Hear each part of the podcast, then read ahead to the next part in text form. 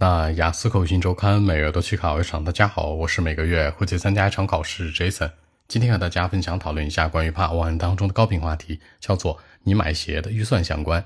原题这样说的，叫做 How much money do you usually spend on shoes？那你买鞋的时候预算一般多少呀？开门见山，两个思路方向比对。第一个方向强调大部分情况下，正常来讲，我买鞋的预算是一千元左右，最多就是一千块钱，不会超过这个预算。那其次强调小众的时候，有的时候很动心或者很喜欢某个品牌的东西呢，那我会多花一些，比一千元要多，但也不会多太多。那强调出来一个偶尔的情况，这样来看两者对比回答符合逻辑。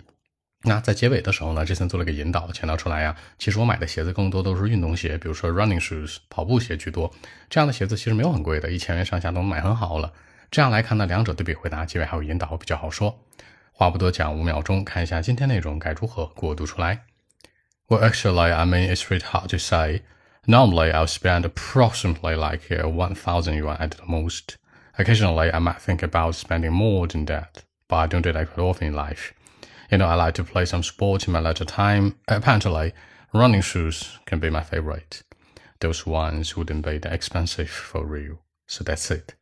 那在结尾的时候呢，这森强调了一下，一般来讲啊，我可能买更多的是一些跑步鞋，所以说这种鞋吧不会很贵，一千元就差不多了。考官接下来就问了，那除了 running shoes，你还买别的吗？那或者去说，那你觉得一千元一双 running shoes 贵不贵啊？可以形成更多话题的深入讨论。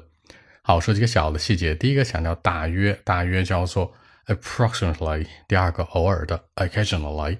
第三呢，强调的是最多的。那比如说一千块钱最多了 at the most。最后强调跑步鞋 running shoes。这样来看，把一些小的鞋带进来，让文章更加有说服力。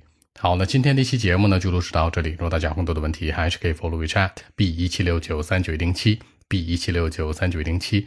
希望今天这样期节目可以带给你们帮助，谢谢。